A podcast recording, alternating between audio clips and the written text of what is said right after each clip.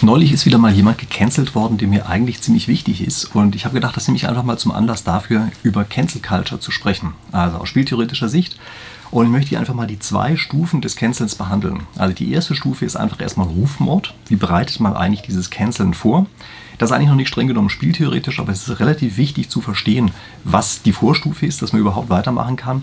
Und dann möchte ich danach einmal kurz auf die spieltheoretischen Mechanismen des Cancelns selber eingehen. Es ist gar keine lange Sache, aber es ist trotzdem eine, für meine Begriffe ein Zusammenhang, den man ganz klar auf dem Radar haben muss und der zusätzlich zu diesem Rufmord dazukommt. Also Rufmord alleine reicht nicht, solange diese anderen Aspekte nicht noch mit dabei sind. Okay, also für den Fall, dass spieltheoretische Analysen etwas sind, was Sie generell interessiert und vielleicht auch solche Themen, dann gerne meinen Kanal abonnieren, denn das mache ich hier jede, äh, jede Woche. Woche. So, und jetzt gucken wir uns mal diese Stufe 1 an, von der ich gerade gesprochen habe, äh, von dem Rufmord. Also, was macht man eigentlich, wenn man jemanden anschwärzen möchte? Wenn man gerne möchte, dass er überhaupt erstmal in einem schlechten Licht dasteht. Wie gesagt, das ist die Stufe 1 äh, des Cancelns. Ja, man muss jemanden erstmal in schlechtem Licht erscheinen lassen. Und da ist eine der Methoden, dass man einfach Worte erstmal möglichst schlecht interpretiert. Also man nimmt immer von den Interpretationsmöglichkeiten die schlechteste, die überhaupt nur irgendwie denkbar ist und leider geht man meistens auch ein kleines bisschen weiter. Also meistens ist es so, dass die Wörter auch noch zu einem gewissen Grad verdreht werden, dass die gleichen Wörter verwendet werden, aber in einer anderen Reihenfolge, das ist ja genau dieses tolle Verdrehen, dass geringfügig andere Wörter verwendet werden, dass manchmal ein paar Wörter weggelassen werden, solche Kleinigkeiten und damit kann man die Aussagen unfassbar stark verfälschen. Und ich möchte Ihnen hier einfach mal so ein paar kleine Beispiele dafür zeigen. Ja? Also beispielsweise, jemand sagt, äh, also als Aussage selber, die Krise kann für völlig sachfremde Maßnahmen missbraucht werden. Okay, das ist erstmal eine Aussage, die man haben kann, das hat derjenige gesagt. Jetzt wird das Ganze verfälscht wiedergegeben zu, die Krise wird immer für völlig andersartige Maßnahmen missbraucht. Merken Sie, dass hier die gleichen Sachen verwendet werden, die da waren, aber auf einmal wesentlich stärker. Also jemand macht eine vorsichtige Aussage und sagt, ja, die kann missbraucht werden. Was in den meisten Fällen natürlich klar ist, das kann natürlich so sein. Und der andere sagt einmal, der missbraucht die immer. Der hat gesagt, die Krise wird immer missbraucht. Und auf die Art und Weise kann man dann den nächsten Schritt gehen und kann sagen, ja, haha, und weil der solche komischen Sachen sagt, deshalb ist er ja auch ein Leugner. Ja, das ist ja heutzutage immer ein bestimmter Begriff, der verwendet wird. Also wenn man jemanden als Leugner von irgendetwas bezeichnet, dann heißt das, der richtet sich ganz klar gegen den Konsens, der einfach da ist. Ja? Und indem man eine ganz schwache Aussage, äh, also eine ursprünglich schwache Aussage genommen hat, sie erst einmal verzerrt wiedergibt und dann sagt, und deshalb steht er in einem völlig anderen Licht, kann man unfassbar starken Rufmord begehen und erstmal vor, äh, vorbereiten. Das Wichtige bei solchen Verfälschungen ist, es muss irgendwie plausibel sein. Ich sage Ihnen dafür mal ein anderes Beispiel. Ähm, weil die Klimaschützer falsche Maßnahmen ergreifen, müssen wir neue Strategien gegen die Klimakrise entwickeln. Originalzitat. Was wird daraus gemacht, um das zu verfälschen? Wir müssen neue Strategien gegen die Klimaschützer entwickeln. Ich weiß nicht, ob Sie mir eben aufmerksam zugehört haben. Vielleicht haben Sie das Video irgendwo im Nebenbei gehört. Es ist gar nicht so ganz einfach, unter solchen Bedingungen den Unterschied genau rauszukriegen. Wir müssen neue Strategien gegen die Klimaschützer entwickeln, klingt ganz ähnlich, sind die ähnlichen Wörter, eigentlich die gleichen Wörter wie das, was vorher gesagt wurde, nur ein paar weggelassen. Ja? Also weil die Klimaschützer falsche Maßnahmen ergreifen, müssen wir neue Strategien gegen die Klimakrise ergreifen. Das war das Original, die Originalaussage. Und merken Sie, dass diese Verkürzung, wir müssen neue Strategien gegen die Klimaschützer entwickeln, dass das unfassbar plausibel klingt in dem einen Augenblick, ist völlig falsch. Es ist eine 180 Grad Umdrehung der Aussage natürlich, ist vollkommen falsch. Ja?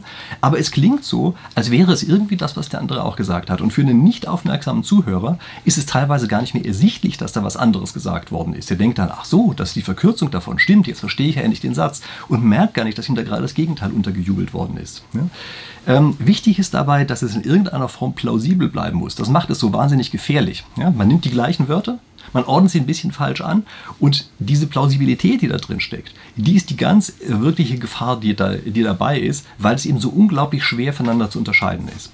Ich sage Ihnen noch mal ein anderes Beispiel, ähm, nämlich Ironie oder Sarkasmus falsch wiederzugeben. Also beispielsweise äh, jemand sagt einfach so einen Satz wie, ist ja wirklich eine brillante Idee, alle Ersparnisse in Lotterielose zu investieren. Was kann da schon schiefgehen?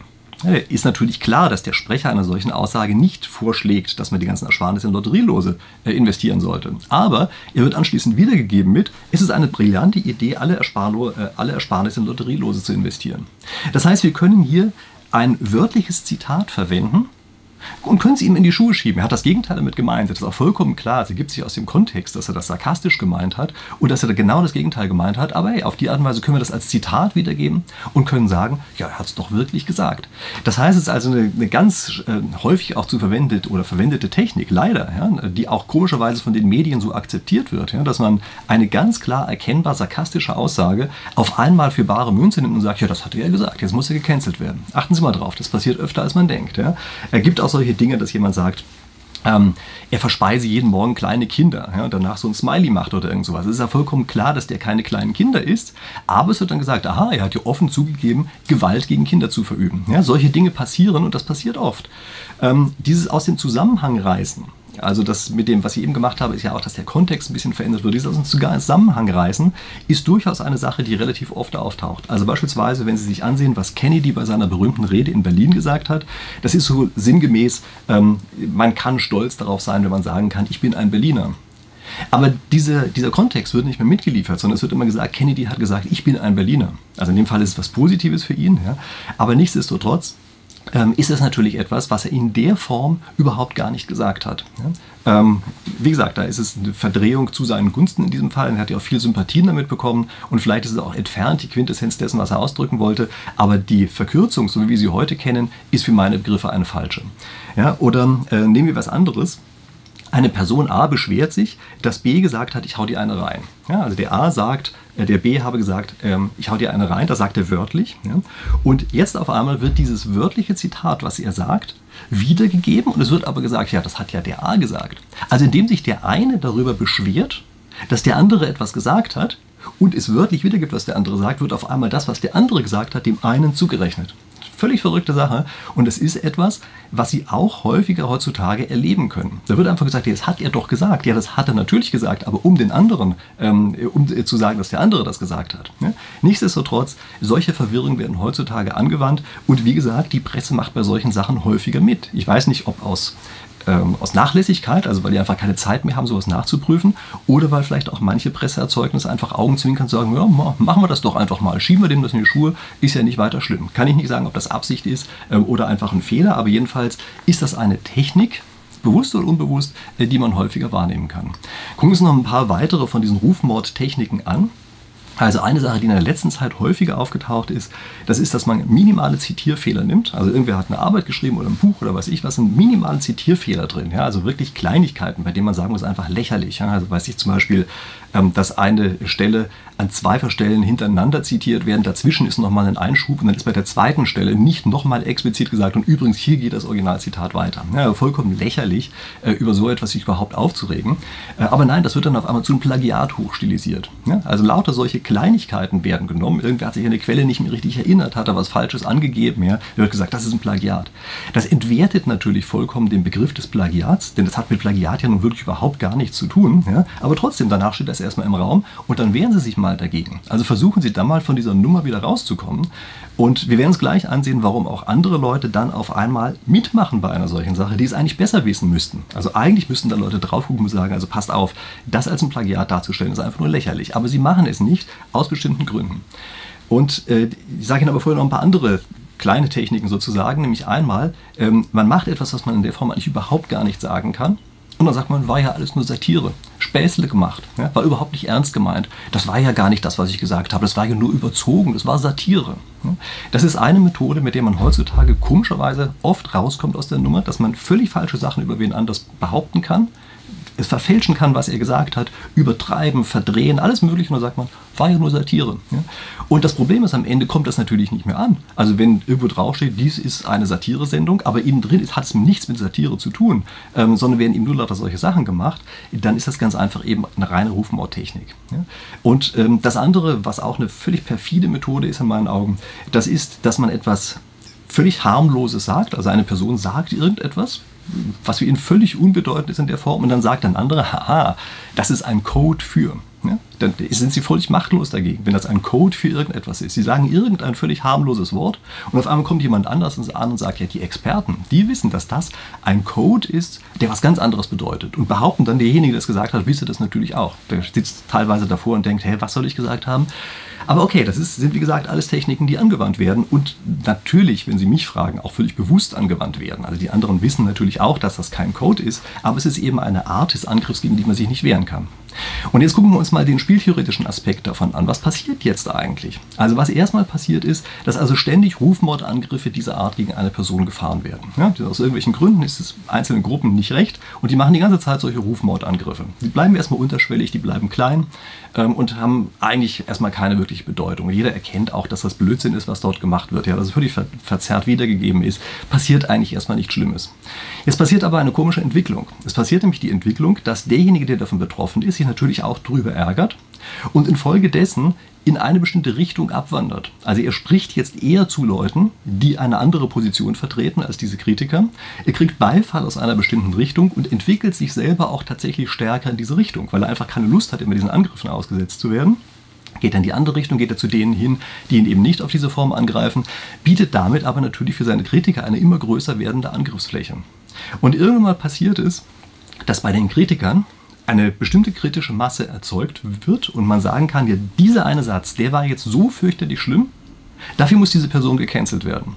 Und wenn es den Kritikern jetzt gelingt, eine bestimmte Schwelle zu überschreiten, dann äh, findet eine spontane Organisation, Selbstorganisation statt, weil nämlich in dem Augenblick jeder, der auch nur ansatzweise in der Nähe eines solchen Kritikers steht, natürlich sofort mitmachen muss, sagen muss, ja stimmt, das ist jetzt wirklich so schlimm, dafür muss er auf jeden Fall gecancelt werden. Und indem immer mehr mitmachen, haben sie praktisch gar keine Chance mehr, irgendetwas anderes zu machen. Also nachdem diese kritische Masse des des Cancel-Angriffs erreicht worden ist, ist jeder, der nicht selber cancelt, der Nächste, der auf jeden Fall durch diesen Lynchmob miterlegt wird. Ja, also das heißt, wenn Sie sagen, nee, ich sehe das überhaupt nicht, ich will den überhaupt nicht canceln, ich will weitermachen, dann heißt es, ha, das ist auch einer von denen, peng, kriegen Sie es auch matt ab. Und weil in dem Augenblick ja dieser Lynchmob schon so groß geworden ist, haben Sie überhaupt keine Chance mehr, irgendwas dagegen zu tun. Und durch diesen Mechanismus springt das ganze System von jetzt auf gleich um. Also das ist etwas, was erst ganz langsam sich in eine Richtung entwickelt und dann sozusagen über Nacht macht das auf einmal ein Einrasten, Klack in den anderen Gleichgewichtszustand, genau das ist es auch. Dann hat sich das gesamte System ähm, koordiniert und ähm, in diesem einen Augenblick gibt es kein Ausbrechen mehr. Dieser Effekt ist übrigens so stark, dass bei vielen der Beispielen, die ich hier verwendet habe, ich fiktive Beispiele genommen habe, ne? weil ich nicht mehr die Originalbeispiele nehmen wollte, weil ich keine Lust hatte, dass diese Techniken hier gegen mich eingesetzt werden die ich eben beschrieben habe. Also es ist eine wirklich ganz große Gefahr, die dahinter ist. Denn die kleinsten Kleinigkeiten können hier eben tatsächlich so verdreht werden, dass sie als Angriff zum Canceln genommen werden. Wie kommen wir da eigentlich wieder raus aus so etwas? Also für meine Begriffe ist das ein Problem der gesamtgesellschaftlichen Stimmung, was wir hier haben. Also wir haben eine Stimmung, die es gesellschaftlich akzeptabel gemacht hat, dass ein Lynchmob äh, äh, existiert. Also es existiert ein Lynchmob und anstatt sich über diesen Mob aufzuregen, zu sagen, hört auf damit, ja, ihr seid diejenigen, die ja gerade die Verbrecher seid, nein, machen plötzlich jede Menge Leute mit. Und solange wir insgesamt als, als äh, Gruppe, als Gesellschaft diese Art von Lynchmob akzeptieren, solange wird das Problem auch bestehen bleiben. Ja? Ähm, das ist letztlich ist das die gleiche Geschichte wie bei einer, bei einer Hetzjagd, ja, die einfach da ist, dass sie immer in dem Augenblick, wo ein Einzelner versucht auszubrechen, gar keine Chance mehr haben ja, und äh, infolgedessen mitmachen müssen. Nichtsdestotrotz ist natürlich eine Stimmung erstmal Voraussetzung dafür, dass so etwas überhaupt akzeptiert wird. Ja, normalerweise müsste man ja eigentlich sagen, tut uns leid, wenn ein solcher Mob auf einmal losgeht, ihr seid die Verbrecher und ihr müsst aufhören. Ja. Äh, Selbstjustiz und sowas haben wir nicht aus, ähm, aus irgendwelchen Nachlässigkeiten daraus abgeschafft, ja, sondern das ist ja eine wohlüberlegte Sache, dass wir sagen, es muss eben bei rechtsstaatlichen Prinzipien so sein, dass die verschiedenen Seiten einfach klare Chancen haben, Möglichkeiten haben, sich zu verteidigen, dass sie vorher erstmal als unschuldig gelten und so weiter und nicht, dass irgendein komischer spontan entstandener Lynchmob entscheiden kann, ob jemand schuldig ist oder nicht und dann meistens noch mit irgendwelchen verdrehten Geschichten. Ja, also das ist für meine Begriffe ein ganz klares gesellschaftliches Problem und ich kann wirklich nur, dazu aufrufen, einfach bei einer solchen Hetzjagd nicht mitzumachen. Und zwar auch dann nicht, wenn man selber gerade das Gefühl hat, das trifft jetzt aber mal die richtige Person. Ich weiß, wie verdammt schwer das ist. Also das, äh, ich möchte gar nicht mal für mich die Hand ins Feuer legen, dass ich nicht auch schon bei dem einen oder anderen Mal mit dabei war, weil es heutzutage so wahnsinnig normal geworden ist, äh, so etwas zu tun. Und trotzdem kann ich nur dafür warnen und kann nur sagen, Leute, passt auf, dass wir eben nicht einfach bei so einer Hetzjagd mit dabei sind, äh, dass wir das generell ablehnen und zwar auch dann, wenn es die aus unserer Sicht Richtigen trifft. Das ist einfach eine Sache, die muss man generell gesellschaftlich vorher ausschließen. Das halte ich für die einzige Möglichkeit, wie man hier vorgehen kann. Okay, gut. Ähm, übrigens, wenn Sie solche Sachen interessieren, es gibt ein geniales Theaterstück dazu, ja, äh, nämlich He Hexenjagd heißt das Ganze auch, ja, von Arthur Miller. Also Hexenjagd. Ich kann das wirklich nur empfehlen. Äh, das zu sehen ist zum einen beängstigend, also wenn es eine gute Inszenierung ist, ja, es ist beängstigend, aber auf der anderen Seite sind da so viele Elemente drin, äh, die einfach, die man wiedererkennt in der echten Welt. Und die natürlich auch zeigen, dass das nicht nur ein rein heutiges Phänomen ist, sondern dass es eben zu anderen Zeiten das auch schon gegeben hat. Wobei ich das Gefühl habe, dass es vielleicht heute noch stärker geben könnte. Okay, so, in dem Sinne.